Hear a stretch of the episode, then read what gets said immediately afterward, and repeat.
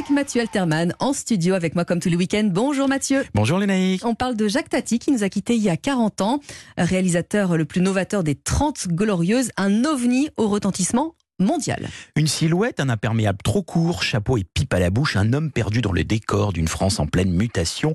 Jacques Tati, alias Monsieur Hulot, a filmé comme personne la société de l'après-guerre, tout en se moquant des dialogues. Chez Tati, on ne distingue pas vraiment ce que les personnages se disent, mais pourtant on comprend tout. Alors après Jour de fête en 1949, premier essai narrant les tribulations d'un facteur, Tati réalise son premier chef-d'œuvre en 1953 avec Les vacances de Monsieur Hulot, le bonheur estival d'une France qui s'arrêtait pendant un mois et découvrait les joies de la baignade, du tennis, du bateau, bref, voulait tout essayer comme pour s'extraire d'une année de travail étouffante et d'un quotidien bien gris. Écoutez la musique, l'air marin n'est jamais loin.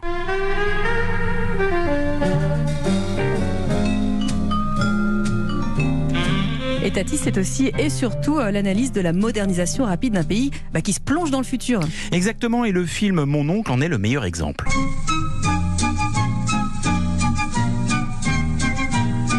Succès mondial, Oscar du meilleur film étranger et malentendu. Non, Tati ne critique pas le progrès, mais plutôt les nouveaux riches, esclaves de la nouveauté et qui se toufferont bientôt dans leur plastique. Tati apporte de la nuance et refuse un monde trop formaté. Le sommet de ce scepticisme s'incarne dans Playtime, sorti en 1967 œuvre monumentale qui annonce l'open space, un devenu standard de la société des années 2000.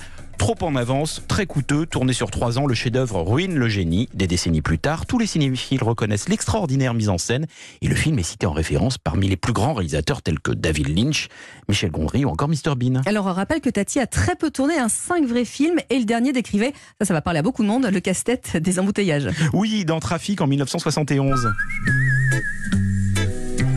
Monsieur Hulot est envahi par la voiture et dépité par les non-réactions de ses contemporains. Une certaine amertume pointe et on peut le comprendre. Abandonné par les producteurs, le génial créateur passa les dix dernières années de sa vie dans l'impossibilité de concrétiser ses nouveaux projets. Peut-être que son œil aiguisé sur notre monde ne nous grandissait pas toujours, sûrement trop en avant sur son temps, trop grand pour nous, qui ne cessons depuis de rappeler son importance dans l'histoire de notre pays. Le rayonnement est intact et ne meurt jamais. Jacques a dit, regardons-le encore, il est toujours aussi moderne. On s'en lasse pas, hein. ça revient tout le temps comme une petite cantine. À demain. À demain Mathieu.